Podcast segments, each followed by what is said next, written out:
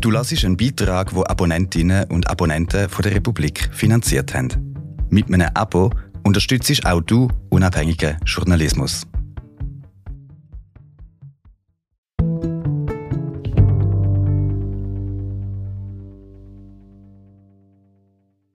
Demokratie darf uns nicht müde machen, sagt die Nobelpreisträgerin Hertha Müller in ihrer Zürcher Rede.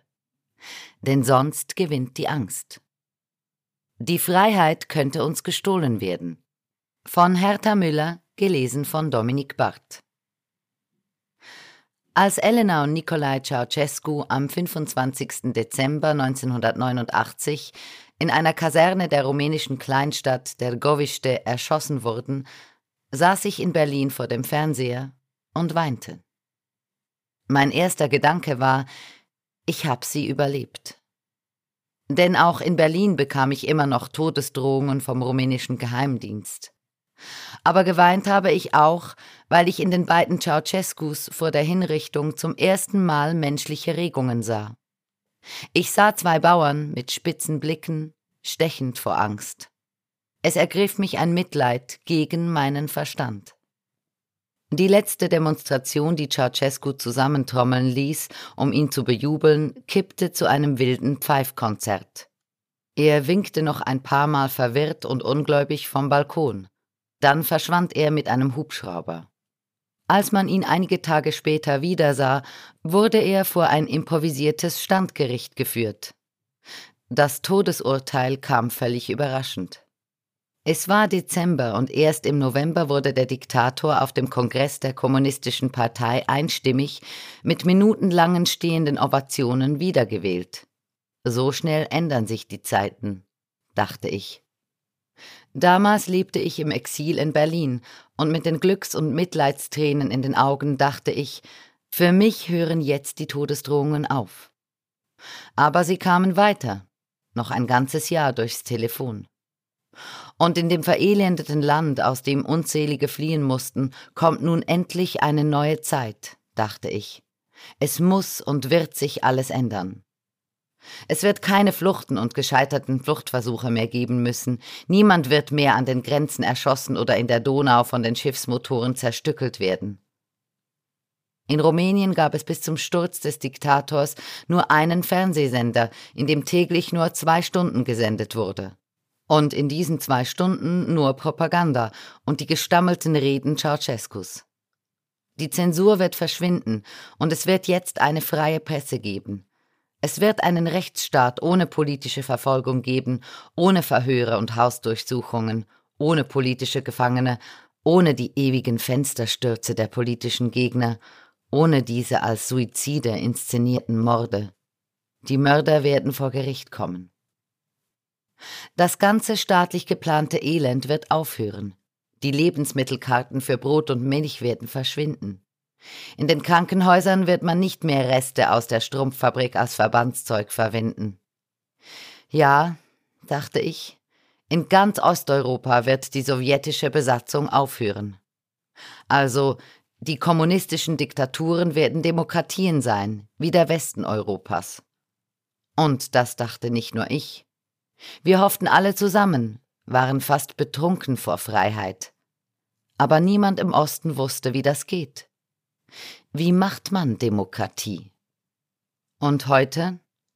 Heute kämpft Putin gegen diesen Aufbruch von 1989. Er führt mit sadistischen Spezialtruppen einen Eroberungskrieg gegen die Ukraine und er zielt damit auf alle Demokratien, die nach dem Sturz des Kommunismus in Osteuropa entstehen konnten. Und er zielt auch auf die westlichen Demokratien. Seine Internettrolle versuchen ganz Europa zu destabilisieren. Er hat eine Internetarmee und die ist skrupellos und ordinär wie er selbst.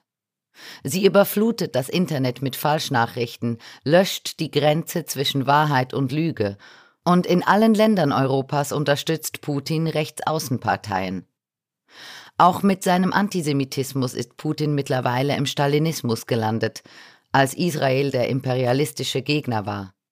Der Krieg gegen die Ukraine ist ja schon seit seinem Beginn antisemitisch, weil er dort angeblich Juden entnazifizieren muss. Selbst die Blutorgie der Hamas in Israel hat er nicht verurteilt, um die Waffenlieferungen aus dem Iran nicht zu gefährden. Weil auch seine Kriegsführung stalinistisch ist, werden seine Soldaten rücksichtslos in den Tod getrieben. Die russischen Frauen haben für Nachschub zu sorgen. Deshalb gibt es seit 2022 wieder den von Stalin erfundenen Orden Mutterheldin für Frauen mit zehn und mehr Kindern. Dazu noch eine Prämie von einer Million Rubel. Seine Nachbarn Belarus hat er sowieso schon annektiert. Seine Marionette Lukaschenko darf an der Macht bleiben. Alle Kritiker sind geflohen oder im Gefängnis, also im Lager. Dort werden sie, wie Nawalny in Russland, durch Isolationsfolter gebrochen. Von Maria Kolesnikova oder vom Autor und Rechtsanwalt Maxim Znak und vielen anderen weiß man seit mehr als zehn Monaten nichts mehr. Nicht einmal, ob sie noch leben. Kein Telefonat, kein Brief, kein Besuch, alles abgeschafft. In der Ukraine wird der späte Aufbruch zur Demokratie mit einem bestialischen Krieg bekämpft. In Belarus wurde der Aufbruch zur Demokratie unter der Regie Russlands blutig abgewürgt. Das ist das eine. Und das andere ist, in Polen und Ungarn war der Aufbruch gelungen, bis er geknebelt wurde. Diesmal nicht von außen, sondern von innen. Die Unabhängigkeit der Justiz ist passé, die freie Presse gefährdet. Man ist schon wieder mit einem Fuß in der Vergangenheit. In Rumänien ist der Aufbruch ermüdet. Er taumelt vor und zurück, als hätte die Zeit ihre Richtung verloren. Die Morde der Securitate wurden nie aufgeklärt. Ein großer Teil der Securitate-Akten wird immer noch unter Verschluss gehalten. Und Geheimdienstler und ihre Spitzel versorgten sich mit hohen Positionen in der Wirtschaft. Die ehemaligen Kommunisten blieben an der Regierung und ihre Nachfolger sind es wieder.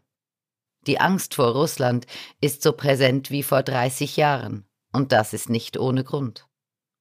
Und in Ostdeutschland, der ehemaligen DDR, gilt der Aufbruch in die Demokratie heute als Verlust. Dabei hatte die DDR verglichen mit allen anderen osteuropäischen Ländern das meiste Glück. Durch die Wiedervereinigung mit dem westeuropäischen Teil Deutschlands wurde der Aufbruch politisch und materiell buchstäblich mitgetragen. Leider nennt man das heute importierte Demokratie. Und das Eingesperrtsein hinter der Mauer, das Gehorchen und Schweigen, die Willkür der Partei und ihrer Stasi, all das wird heute als unbeschwertes Leben verklärt. Man jammert über die Brüche in den ostdeutschen Biografien, und das bedeutet doch, dass die Freiheit als Einbruch in einen staatlich programmierten Lebenslauf beklagt wird. Diese Stimmung breitet sich in Ostdeutschland immer ungenierter aus. Gleich nach 1989 wurde sie in Landsmannschaftsmanier von den gekränkten Funktionären der Sozialistischen Einheitspartei kultiviert. Das Wahlprogramm der Linken war jahrelang ein spießiges Heimatprogramm. Die Rechtsextremen haben sofort begriffen, dass man das gut ins Völkische ausbauen kann. Dazu passt, dass sich in Sachsen 62 Prozent der Bevölkerung eine starke Partei wünschen, in der die Volksgemeinschaft insgesamt verkörpert sei. Und nach einer aktuellen Umfrage sind in Ostdeutschland 23 Prozent der Bevölkerung stark bis sehr stark rechtspopulistisch. Sie sind der Meinung, dass die Parteiendemokratie nicht funktioniert, dass das Volk von der Presse belogen wird, dass Politiker nur Marionetten fremder Mächte sind, dass so der einheitliche Volkswille unterdrückt wird. Die AfD meint, dass man wieder völkisch denken müsse, national und sozial. Auf vielen großen Kundgebungen im Osten Deutschlands wurde Angela Merkel als Volksverräterin beschimpft und nach Putin als dem Retter gerufen. Das völkische Denken verspricht eine gute, einfache Welt mit einer kollektiven Identität. Björn Höcke von der AfD sagt, wenn seine Partei an die Macht komme, könne man nicht alle Volksteile mitnehmen. Es würden trotzdem noch genug Angehörige unseres Volkes vorhanden sein. Er träumt von einem groß angelegten Remigrationsprojekt, bei dem man wohltemperierte Grausamkeit, nicht ausschließen könne. Diese Phrasen sind mehr als nur die Unterhöhlung der Demokratie. In Ostdeutschland bezirzt die AfD eine Bevölkerung, die die sozialistische Diktatur verklärt, mit dem Versprechen einer völkischen Diktatur. Und das hat Erfolg. Die Ostdeutschen stört es seltsamerweise nicht einmal, dass die AfDler ständig nach Moskau pilgern und Putin loben, obwohl sie über 50 Jahre die russische Besatzung kennenlernen durften. Wenn sie Frieden für die Ukraine fordern, meinen sie damit bedingungslose Unterwerfung. Mir scheint, im Osten ist die Menschenverachtung der Diktaturen bereits vergessen. Und im Westen hat man sich ans Vorhandensein der Demokratie so sehr gewöhnt, dass man sich Diktaturen nicht vorstellen will. Und man will nicht wahrhaben, dass man die Demokratie auch von innen zerstören kann. Im Westen scheinen mir viele der individuellen Freiheit müde, weil sie mit Verantwortung verbunden ist. Weil die Demokratie, anders als die Diktatur, kein Schlepptau zum Mitlaufen hat. Sie verlangt selbstständiges Denken. Die Politik der Demokratie ist langsam und kompliziert, weil sie ethische Werte beachtet. Demokratie darf uns nicht müde machen. Ich habe die Diktatur zu spüren gekriegt. Ich kann den Osten nur daran erinnern, wie das war. Und dem Westen erzählen, wie das ist, wenn ein Menschenleben nichts zählt. An einem Wintertag ging ich mit meiner Mutter drei Kilometer durch den Schnee ins Nachbardorf ein Fuchsfell kaufen für einen Mantelkragen. Der Pelzkragen sollte das Weihnachtsgeschenk meiner Mutter sein. Das Fell war ein ganzer Fuchs und es glänzte kupferrot und wie Seide. Es hatte einen Kopf mit Ohren, eine getrocknete Schnauze und an den Füßen die schwarzen getrockneten Pölsterchen der Pfoten mit porzellanweißen Krallen und einen so buschigen Schwanz, als wär noch der Wind drin. Der Fuchs lebte. Nicht mehr im Wald, aber in seiner konservierten Schönheit. Der Jäger hatte rote Haare wie der Fuchs. Das war mir unheimlich. Vielleicht fragte ich ihn deshalb, ob er ihn selbst geschossen habe, er sagte, auf Füchse schieße man nicht, Füchse gehen in die Falle. Das alles sollte ein Mantelkragen werden. Ich ging noch zur Schule und wollte nicht wie alte Damen einen ganzen Fuchs mit Kopf und Pfoten am Hals, sondern nur ein Stückchen Fell als Kragen. Aber zum Zerschneiden war der Fuchs zu schön. Darum begleitete er mich jahrelang und durfte überall, wo ich wohnte, wie ein Haustier auf dem Fußboden liegen. Eines Tages stieß ich im Vorbeigehen an das Fell und der Schwanz rutschte weg. Er war abgeschnitten. Wochen später war der rechte hintere Fuß abgeschnitten, dann der linke. Ein paar Monate später nacheinander die vorderen Füße. Der Geheimdienst kam und ging, wie er wollte. Er hinterließ Zeichen, wenn er wollte. Der Wohnungstür sah man nichts an. Ich sollte wissen, dass mir in meiner Wohnung dasselbe passieren kann wie dem Fuchs. Wir sind gerade wieder da. Hallo, ich bin der Richard und ich habe die Republik mit aufbauen. Hast du eine Frage an unsere Journalistinnen oder möchtest du mit anderen AbonnentInnen über den Beitrag diskutieren? Bei uns gibt es bei jedem Artikel spannende und hochstehende Diskussionen. Auf republik.ch hallo kannst auch du ein Abo lösen und Teil von unserer Community werden.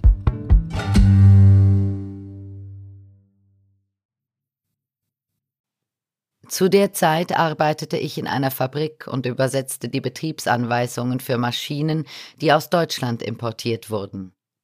Auch im Büro tauchte jetzt alle paar Tage ein Securitate-Hauptmann auf. Er wollte mich als Spitzel anwerben. Zuerst mit Schmeicheleien. Und als ich mich weigerte, warf er die Blumenvase an die Wand und drohte. Sein Abschiedssatz war, es wird dir noch leid tun, wir werfen dich ins Wasser.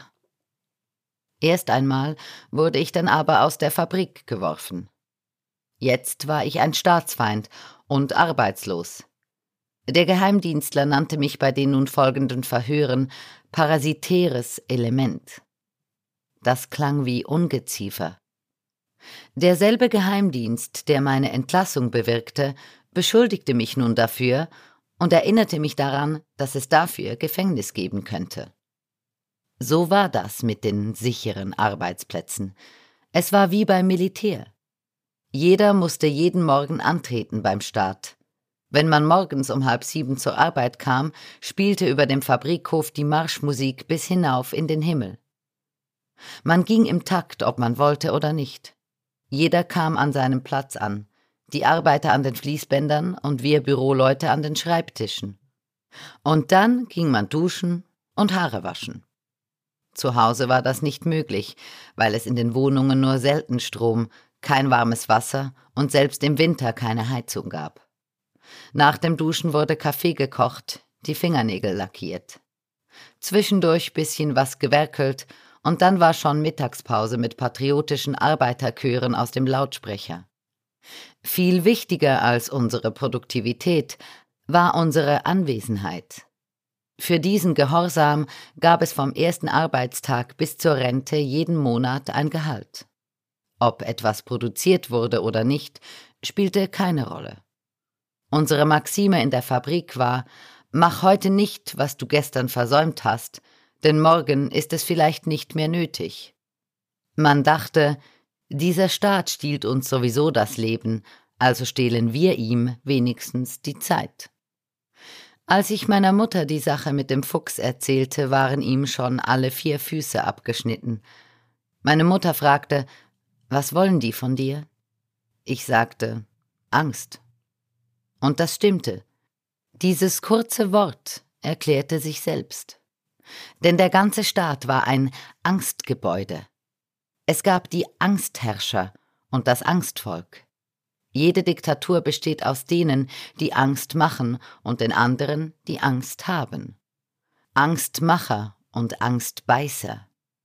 Ich habe immer gedacht, Angst ist das tägliche Werkzeug der Angstmacher und das tägliche Brot der Angstbeißer. So war das damals vor 1989 in ganz Europa. Als sie den verstümmelten Fuchs sah, hatte meine Mutter auch Angst. Angst um mich und Angst um sich selbst.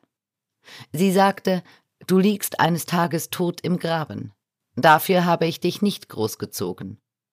Und dann schluckte sie, verdrehte die Augen und sagte dazu, andere applaudieren und verdienen Geld. Und du bringst unsere Familie in Gefahr. Sie hatte eine doppelte Angst. Angst um mich und Angst vor mir. Diese doppelte Angst ist mir im ganzen Land begegnet. Ich bekam nie wieder eine feste Anstellung und wusste nicht, wovon ich leben sollte. Ich hatte überhaupt kein Geld. Gelegentlich bekam ich eine befristete Aushilfsstelle in irgendeiner Schule. Von der Straße kommend hörte ich das laute Summen der Stimmen aus dem Lehrerzimmer. Sobald ich die Tür öffnete und im Lehrerzimmer erschien, wurde es still wie in einer Kirche. Sie schauten mich kurz an und dann flüsterten sie. Je mehr Kollegen um mich herum waren, umso deutlicher war ich allein. Wenn ein Schultag zu Ende war, ging ich wie alle zur Bushaltestelle. Niemand wollte mit mir auf der Straße gesehen werden. Ein Teil der Lehrer trödelte und hielt sich weit hinter mir. Und der andere Teil beeilte sich und lief weit vor mir her. Das geschah ohne Absprache in der Dressur der Angst. Genauso schlimm wie die Bedrohung durch den Staat und seinen Geheimdienst war die Einsamkeit. Ich wurde von den anderen Lehrern gemieden. Ihre doppelte Angst isolierte mich. Sie hatten Angst vor dem Staat und sie hatten Angst vor mir. Ich war eine Gefahr. Ich war ja nur als Aushilfe in der Schule und wunderte mich. Am Ende des Schuljahres wollten mir mehrere Schüler aus verschiedenen Klassen Kaffeebohnen schenken. Es gab keinen Kaffee im Land. Ein Kilo kostete auf dem Schwarzmarkt mehr als ein Monatsgehalt. Ich wies den Kaffee zurück. Das sprach sich herum, und andere Lehrer stellten mich zur Rede und fragten mich, wieso ich mich für was Besseres halte. Sie rechneten mit diesem Kaffee, und ich machte ihnen das Geschäft kaputt, schlechte Zeugnisse durch Kaffeegeschenke zu verbessern. Zum Verwalten der Angst brauchte der Alltag die Korruption. Sie ist die Ökonomie der Unterdrückung. Im geplanten Mangel des Staats bekommt man das Notwendige nur durch Korruption. Für den Überwachungsstaat ist Korruption praktisch. Sie besetzt die Zeit auch im Kopf. Sie lenkt ab vom Mangel. Jeder Staatsbeamte profitiert, die Angst setzt den Preis fest, nicht wie in einer freien Gesellschaft der Markt. Alle sind beteiligt. Die Angstmacher verschieben die großen Dinge, den Angstbeißern bleiben die kleinen. Sie können mit Kerzen, die sie vom Arbeitsplatz gestohlen haben, das gestohlene Fleisch aus dem Schlachthaus bezahlen oder sich mit Kaffeebohnen vom Schwarzmarkt gute Noten in der Schule kaufen. Mit Kassettenrekordern sogar die Prüfungen an der Universität. Das Motto für diesen Handel hieß Nur nachts wird gestohlen, am Tag wird genommen. Auch die Gefühle wurden zur Ware. Unverbindliche Sexualität war selbstverständlich für einen guten Posten, mal für eine Anstellung, mal gegen die Entlassung. Es gab den Wildwechsel der Materialwaren und der Gefühlswaren. Es war Ersatz für die fehlende Freiheit, es war sogar die einzige erlaubte Freiheit. Der Staat schaute zu, wie die Moral zwischen den Leuten verschwand. Alle waren irgendwie kriminalisiert. Und wenn dann jemand dem Regime politisch nicht mehr passte, konnte der Geheimdienst die selbstverständliche Alltagskorruption jederzeit zur Straftat erklären. Das hieß dann nicht politische Verfolgung, sondern Diebstahl. So hatte sich nach Jahrzehnten Diktatur alles verdreht. Es gab kein ethisches Fundament mehr. Die Gesellschaft hatte ihren Kompass endgültig verloren. Alles war materiell und moralisch ruiniert, auch die Menschen. Sie machten jahrzehntelang gar nichts, und dann lehnten sie sich auf gegen das Regime. Aber in gleichem Maße auch gegen sich selbst. Die ewig schlechte Laune im Sozialismus kam auch vom Überdruss am eigenen Opportunismus. In diesen und vielen anderen vergleichbaren Momenten musste ich begreifen, dass es nicht nur Angstmacher und Angstbeißer gab.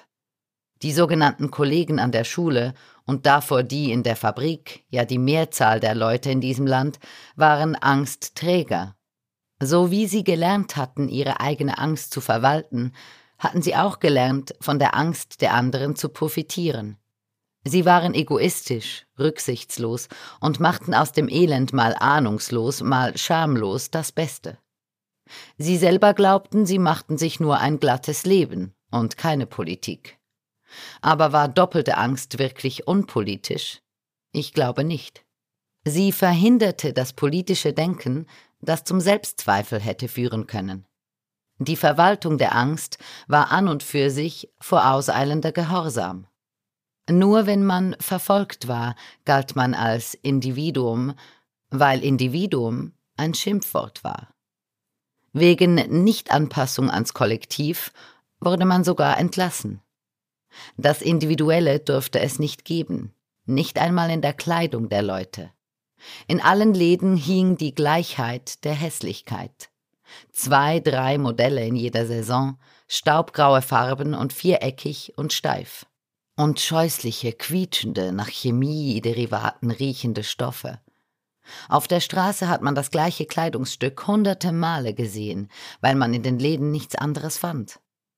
In meinem neu gekauften Kleid bin ich mir alle Tage danach auf der Straße dutzende Male selbst begegnet. Und mir schien, dass sich unsere gleichen Kleider voreinander ein bisschen genieren und dass sie besser als wir selber wissen, wie schäbig sie aussehen. Die sozialistische Mode war wie eine Uniform. So schäbig waren auch die Möbel, die Häuser, die Parks, die Straßen.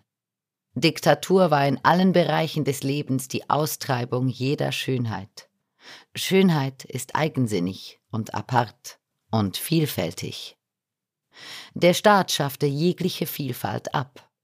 Aber die meisten Leute wollten unauffällig sein. Ihre verwaltete Angst brauchte Bevormundung. Ich hatte sogar den Eindruck, dass man dafür dankbar war. Das eigene Vorhandensein auf der Welt wurde fast als ein Geschenk des Staates empfunden. Wenn der Sekurist beim Verhör wütend wurde, schrie er Was glaubst du, wer du bist? Ich sagte Ich bin ein Mensch, wie Sie. Darauf sagte er, das glaubst du. Wir bestimmen, wer du bist. Die Freiheit, hat der große polnische Regisseur Andrzej Wajda einmal gesagt, ist etwas, das manche brauchen und andere nicht. Die Angstträger von früher brauchten sie damals nicht, und heute sind sie die Unterstützer der neuen Angstmacher. Der größte Angstmacher von heute, der vom Internationalen Strafgerichtshof gesuchte Kriegsverbrecher, war früher ein kleiner Angstmacher. Den Marxismus hat Putin schon längst abgelegt, aber Stalin rehabilitiert. Er schminkt sich jetzt religiös. Er bringt auf der Welt dauernd Leute um und zündet in Moskau gerne Kerzen an. Er hat einen Beichtvater und man sieht ihn kaum noch ohne den Patriarchen Kirill. Sein Kirchenfürst hält die Menschenrechte für ketzerischen Götzendienst. In seinem Umfeld, etwa in den Worten von Erzpriester Alexei Chaplin, heißt es, wahres Christentum bedeute freiwillige Selbstversklavung. Chaplin bewundert auch Lenin, weil der aus den Russen Rädchen und Schräubchen einer Staatsmaschine machen wollte. Ein Knecht Gottes, so Chaplin, gehe nicht wählen, sondern nehme demutsvoll sein Los an. Als Knecht möchte ich nie wieder leben. Auch nicht ohne Wahlen.